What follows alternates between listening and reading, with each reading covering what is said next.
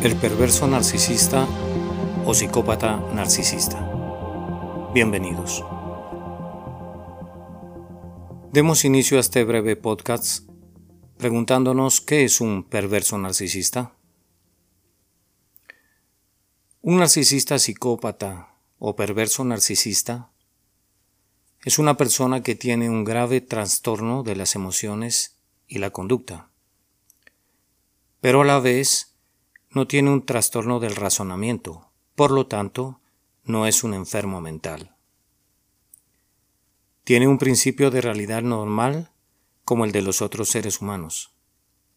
El perverso narcisista puede ser hombre o mujer indistintamente. Al mismo tiempo, el perverso narcisista o narcisista patológico padece una ceguera de emociones o ceguera emocional. Por tanto, este tipo de personas no perciben las emociones, el sufrimiento, los deseos ni las necesidades de los otros.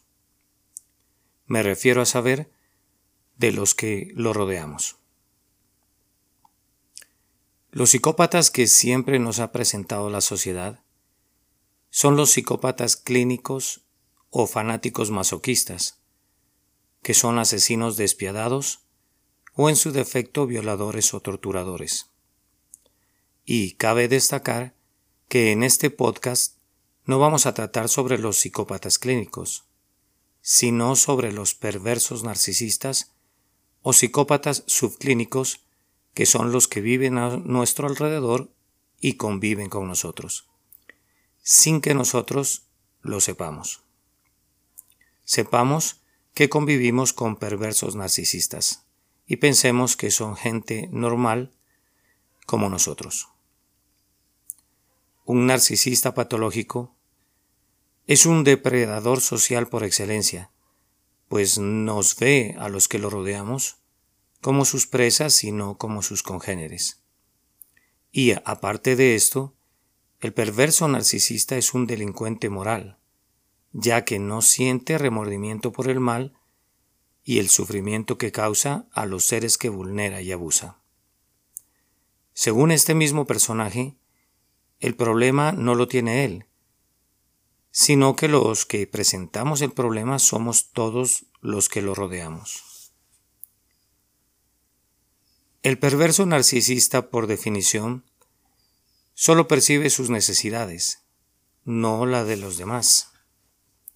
Aparte de esto, este tipo de personas son delincuentes morales porque ellos han creado su propia moralidad, la cual va en contra de la moral que se maneja en la sociedad, y que hace una diferencia marcada en nuestra conciencia entre el bien y el mal. Cuando se hace una analogía cerebral post-mortem a un narcisista patológico, se ve que hay un defecto de conexión entre el cerebro frontal, que maneja la razón, y la amígdala cerebral, que maneja las emociones. Y esta es la razón de su desequilibrio mental. El perverso narcisista procesa las palabras a nivel lingüístico y no emocional. Por lo tanto, sería importante anotar que apelar a estas personas con emotividad, palabras suaves y razonables para hacerles entrar en razón sería absurdo. ¿Cómo se hace la diferencia entre un narcisista patológico y una persona egoísta? Podríamos hacer una gran diferencia entre estos dos haciendo énfasis en que el egoísta ante determinadas situaciones de transgresión, se encuentra con sentimientos de culpa y remordimiento, emotividad, arrepentimiento y censura moral. Pues el egoísta tiene la capacidad de reflexionar a nivel moral y aceptar que ha hecho algo malo, lo cual no hace un narcisista patológico integrado a la sociedad, pues éste carece de esa habilidad cerebral.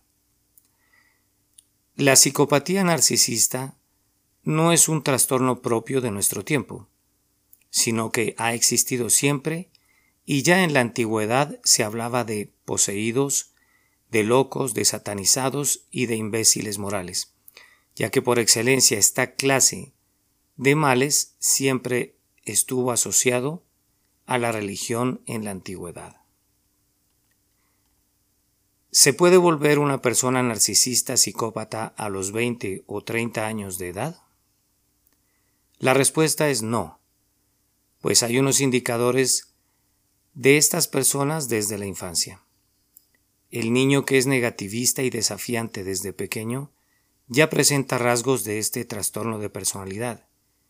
Y si no se corta esa situación desde su infancia, este infante pasa a sufrir un trastorno adaptativo social.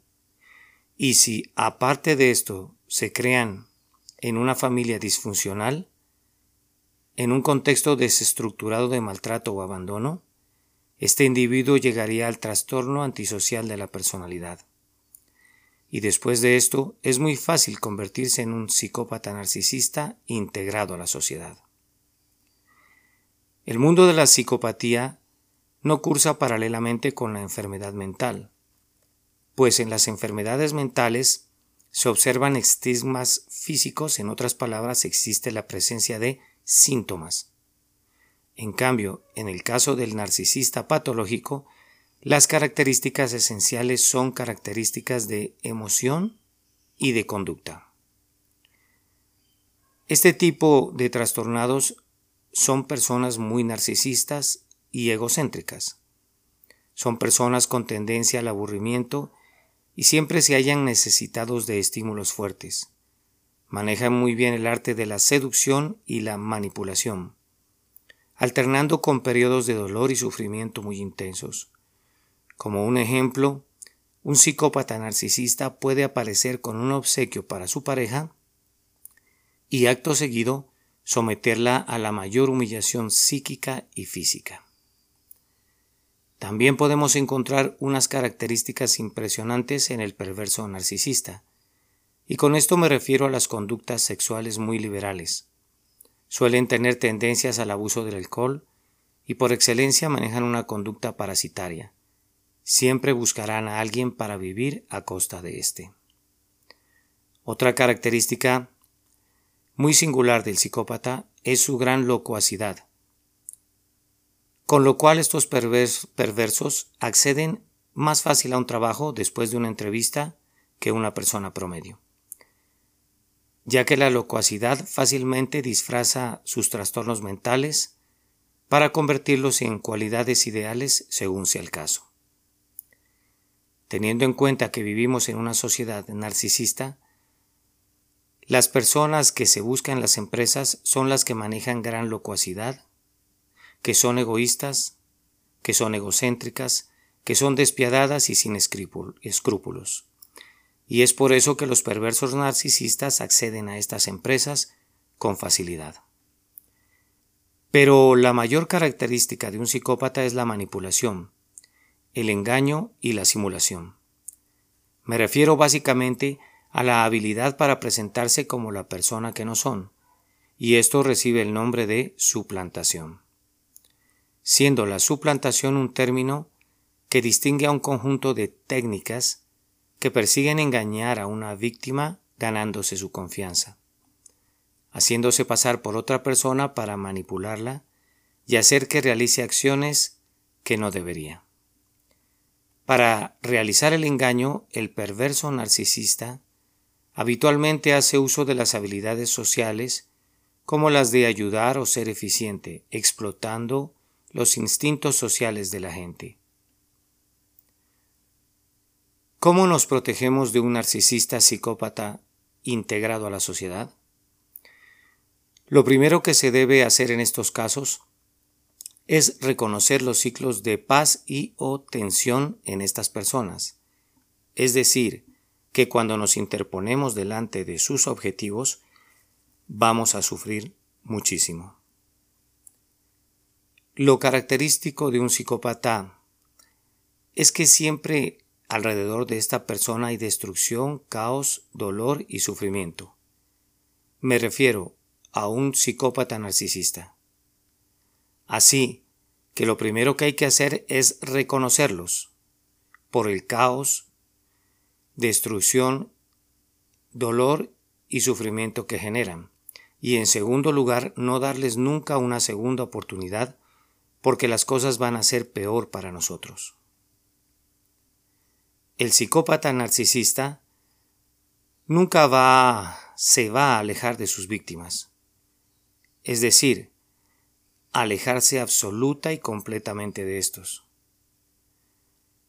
Según ellos, las dejan congeladas a sus víctimas por un tiempo y según el escenario que se esté viviendo, este perverso narcisista las recupera, para acto seguido volverlas a manipular y victimizar a su antojo.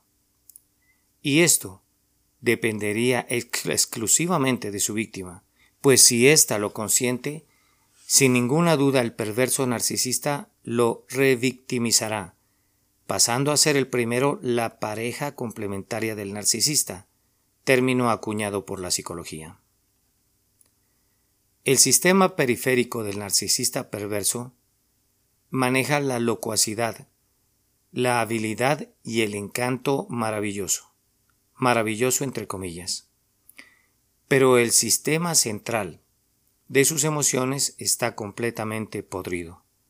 Entonces, cuando uno se da cuenta de que está acompañado de un psicópata subclínico o perverso narcisista, es decir, que no es un criminal, pero que es un psicópata en cuanto a que nos va a hacer daño y mucho daño, la solución es alejarnos completamente de él y evitarlo a toda costa.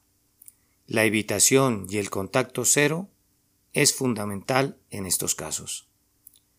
En cuestiones de pareja y relaciones románticas, el perverso narcisista siempre va a buscar personas empáticas y muy inteligentes. Y en la primera fase de este tipo de trastornado mental, sea varón o mujer, en su primera fase, este tipo de perverso se va a mostrar altamente seductor. Y después de esto viene lo terrible. Todo esto lo tienen muy bien estudiado esta clase de psicópatas y estructurado esta clase de narcisistas. Estos personajes malignos siempre van a buscar personas más válidas, pero menos impactantes que ellos. Con lo cual, quiero decir que las víctimas de los psicópatas narcisistas son personas débiles, pero más capaces física e intelectualmente que ellos. Para finalizar, quisiera dejar claro que, si al narcisista perverso no se lo expulsa a tiempo de la vida de una persona, éste saldrá altamente reforzado de esta relación y el afectado terminará con su vida destrozada, lo cual estamos tratando de evitar a través de esta información. Mil gracias por escuchar este podcast y espero sea de vuestro provecho. Hasta pronto.